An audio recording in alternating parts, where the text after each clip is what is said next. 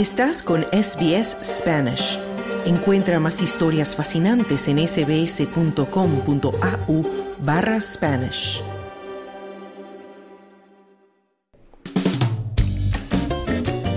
Estás escuchando la edición de verano de SBS Audio Australia en español.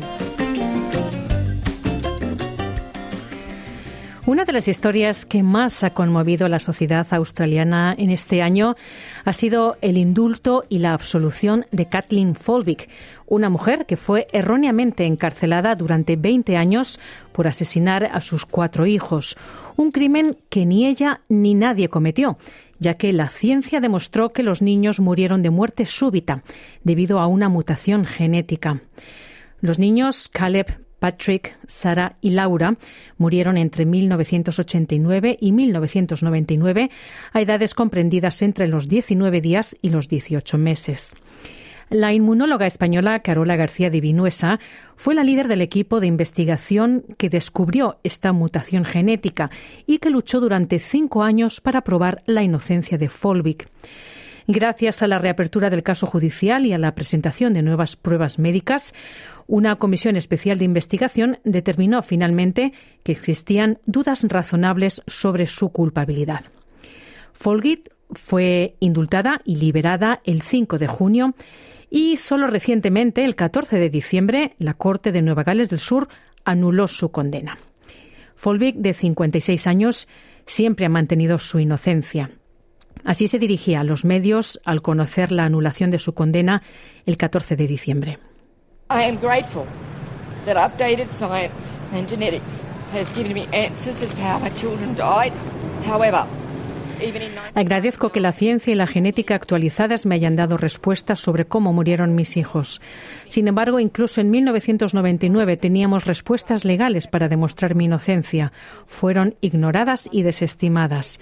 El sistema prefirió culparme a mí antes que aceptar que a veces los niños pueden morir y mueren de forma repentina, inesperada y desgarradora. Creo que el sistema y la sociedad tienen que pensar antes de hacer daño a sus hijos decía Folvik. Ella dijo además que espera que nadie más tenga que sufrir lo que ella ha padecido y afirmó que sus hijos están hoy con ella y que estarán cerca de su corazón el resto de su vida. Así que hoy hemos querido recuperar la entrevista que nuestra compañera Marcia de los Santos le hizo a la doctora García de Vinuesa tras conocerse en el mes de junio la noticia del indulto de Folvik.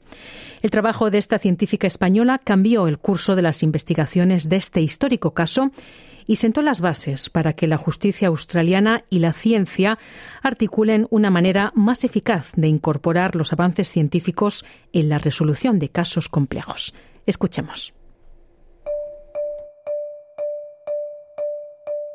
Muy buenas tardes, doctora, y gracias por darnos unos minutos para hablar con nosotros desde Londres esta mañana. Muy buenos días, Marcia. Australia ha indultado a Kathleen Folbig, la madre que pasó 20 años en la cárcel acusada de matar a sus cuatro bebés. Y esto fue porque se concluyó que existen dudas razonables debido a la investigación científica que tú lideraste. ¿Cómo has recibido esta noticia? Bueno, pues absolutamente feliz, contentísima, muy aliviada, porque sabíamos que la iban a liberar, pero estábamos esperando y estaba tardando mucho. Muy contenta por ella, porque bueno, pues es, es un momento muy especial después de muchas desilusiones y altibajos. Y es un momento de celebración de la ciencia, el triunfo de la ciencia, en un caso como estos, que yo creo que va a ser un precedente para muchos otros en el futuro. Cuéntanos un poco sobre este descubrimiento clave que vos y tu equipo encontraron en relación con el caso de Kathleen Folbig. Pues mira, em, cuando nos, me contactaron eh, un, abogado, Dave Wallace, que había trabajado en mi departamento como científico, porque tenía las dos carreras de Derecho y de Ciencia, y él lo había oído, había oído la historia de Kathleen Folbig en un programa de Australian Story, y me preguntó si ya había tecnologías que podían buscar causas genéticas en, bueno, pues en niños muertos y si nosotros podíamos hacer esas cosas. Y me contó la historia, yo no la conocía, me quedé muy sorprendida y porque también había causas ya médicas que podían explicar la muerte de los niños. Estos no eran unos niños muy sanos. Y de entrada, pues lo que le dije es que podíamos, bueno, si no encontraba a alguien más que estuviera interesado en, hacer la secuenciación, nosotros podíamos hacerla porque estábamos haciendo cosas parecidas en nuestro centro de inmunología personalizada. Estábamos secuenciando genomas de niños muy enfermos para buscar las causas genéticas de muerte. Y decidimos empezar por Kathleen Folbig porque era, eh, bueno, muchas de estas enfermedades son heredadas de los padres. Y entonces mi colega, el doctor Todor Arsov y yo, eh, hicimos el análisis inicial y encontramos en ella esta mutación en el gen CALM2, que es un gen que codifica la proteína calmodulina.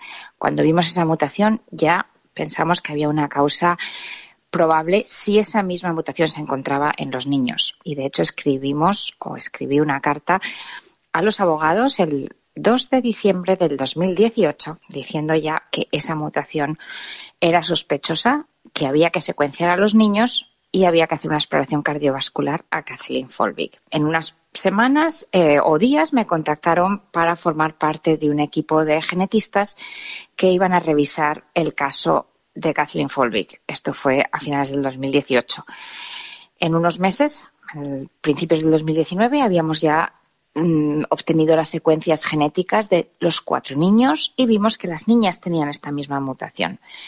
Entonces, en esa revisión del caso legal, nosotros ya propusimos que esta mutación podía ser la causa de muerte de las niñas y que había bastante probabilidad. Eh, bueno, mm, una pena porque en esa revisión legal no se le dio suficiente peso a la ciencia. Algunos elementos de la evidencia llegaron un poco tarde, llegaron después de las audiencias, antes de que el juez hubiera escrito su informe, pero después de que hubiéramos dado evidencia.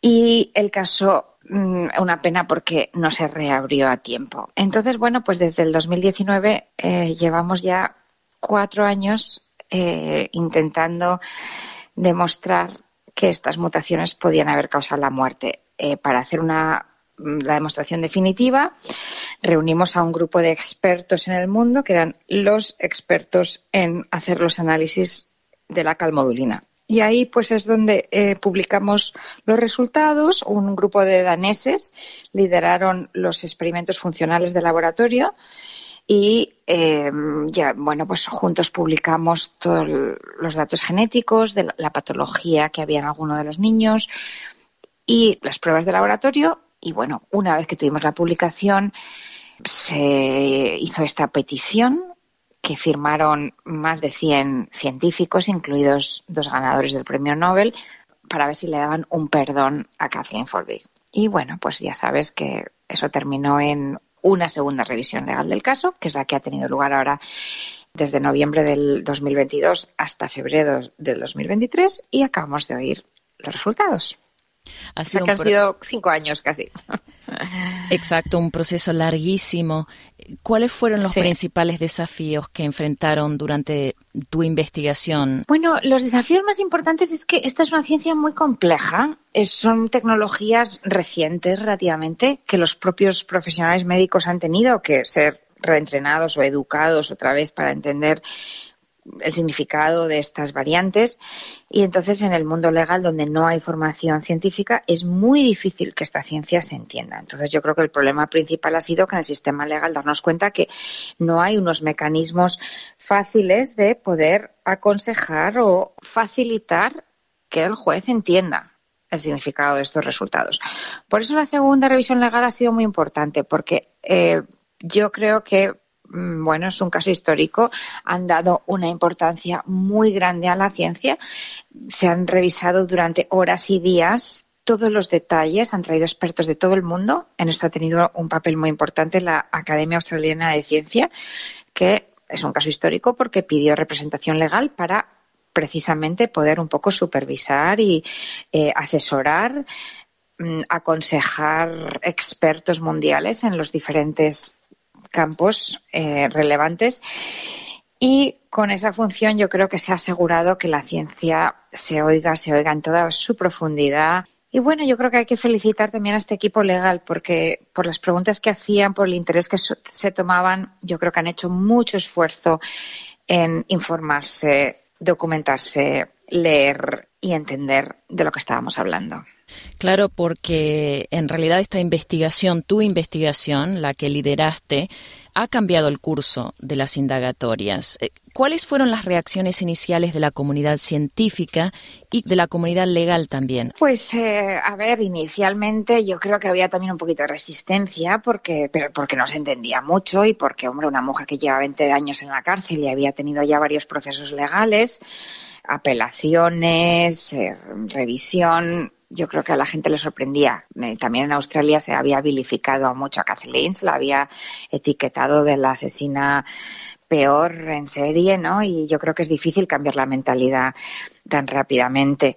Y se habían malinterpretado sus diarios, unos diarios que, bueno, pues que la gente que no los conocía se había quedado con que había frases inculpatorias que luego, pues, diez expertos en esta revisión han dicho que no había, que son los diarios de una madre que sufre eh, la pérdida de sus hijos, que tiene las depresiones normales posparto y que, y que tiene pues un poco la inseguridad de, de si es una buena madre o no.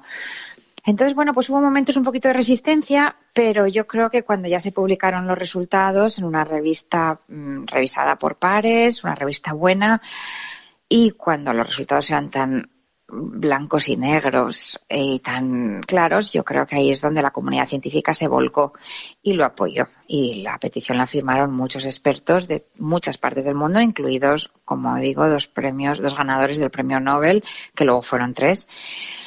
Y bueno, ahí yo creo que cambió un poco la cosa y eso es lo que también puso un poquito de presión en el anterior fiscal general de Nueva, Gales, de Nueva Gales del Sur para llamar y convocar una segunda revisión del caso legal. No sé si es demasiado temprano hacerte esta pregunta, pero ¿de qué forma piensas que tu investigación podría impactar en la comprensión y, y quizás la resolución de casos vinculados con la muerte de niños?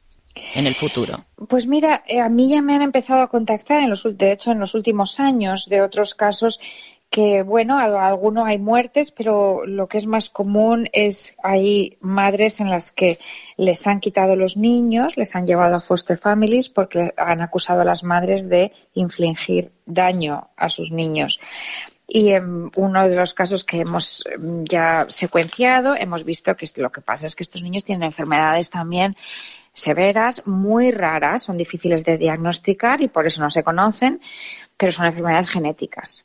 Entonces es triste porque son madres que han sido acusadas, están en procesos legales y lo que tienen sus niños son enfermedades raras que los pediatras no han podido diagnosticar y a veces tristemente se cae en acusar a las madres. Eh, yo creo que estos casos mm, se beneficiarán de las nuevas tecnologías de secuenciación genómica, pero tiene que haber una sensibilidad a esto y, darse cuenta que probablemente también es muy infrecuente que las madres deliberadamente inflijan daño a sus niños. De hecho, el síndrome de Munchausen by proxy, que es el que se diagnostica cuando se piensa que hay madres que están haciendo daño a sus niños para llamar la atención, se dice, fue un síndrome que también fue ah, inventado por Roy Meadows, que es el que acabó condenando a Kathleen porque había promulgado esta máxima de que si hay una muerte súbita e inesperada en una familia es trágico, si hay dos es sospechoso y si hay tres es asesinato.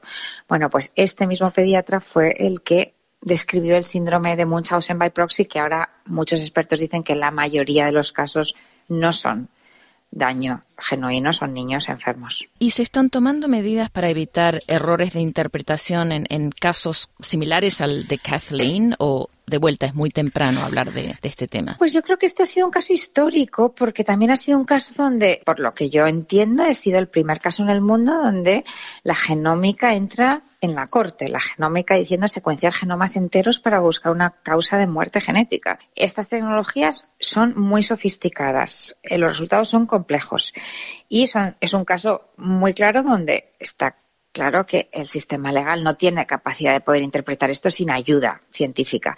Entonces es donde se ha empezado a ver que tiene que haber mecanismos nuevos para poder asesorar a un juez. En este caso ha sido la Academia de Ciencia que ha, ha servido ese papel de intermediario y va a haber que crear pues estas figuras o comités o organismos que asesoren a un juez de forma independiente, no solo de cuáles son los expertos en el mundo, pero cómo interpretar estos resultados complejos.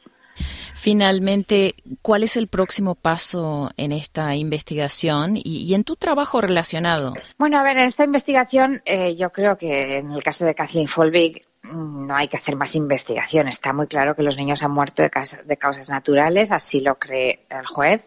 Otros casos eh, hay muchos. Yo creo que el problema es que hay falta de apoyo. Eh, sería, tiene que haber más apoyo financiero porque hay muchas madres que les gustaría que sus casos fueran investigados, pero entre que la medicina genómica es cara, hay que buscar abogados, hay que buscar mm, pediatras que simpaticen y que entiendan estos casos y eso es muy difícil. Yo creo que hace falta fundaciones que se dediquen a financiar, que sensibilicen a la población, a la bueno, pues a la profesión médica de estos casos y abogados que estén preparados para defender estos casos. Yo creo que hay mucho trabajo por hacer. Doctora Carola García de Vinuesa, muchas gracias por hablar con nosotros esta mañana desde Londres.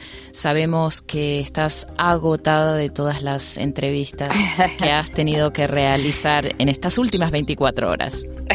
Gracias a ti, Marcia. Hasta otra.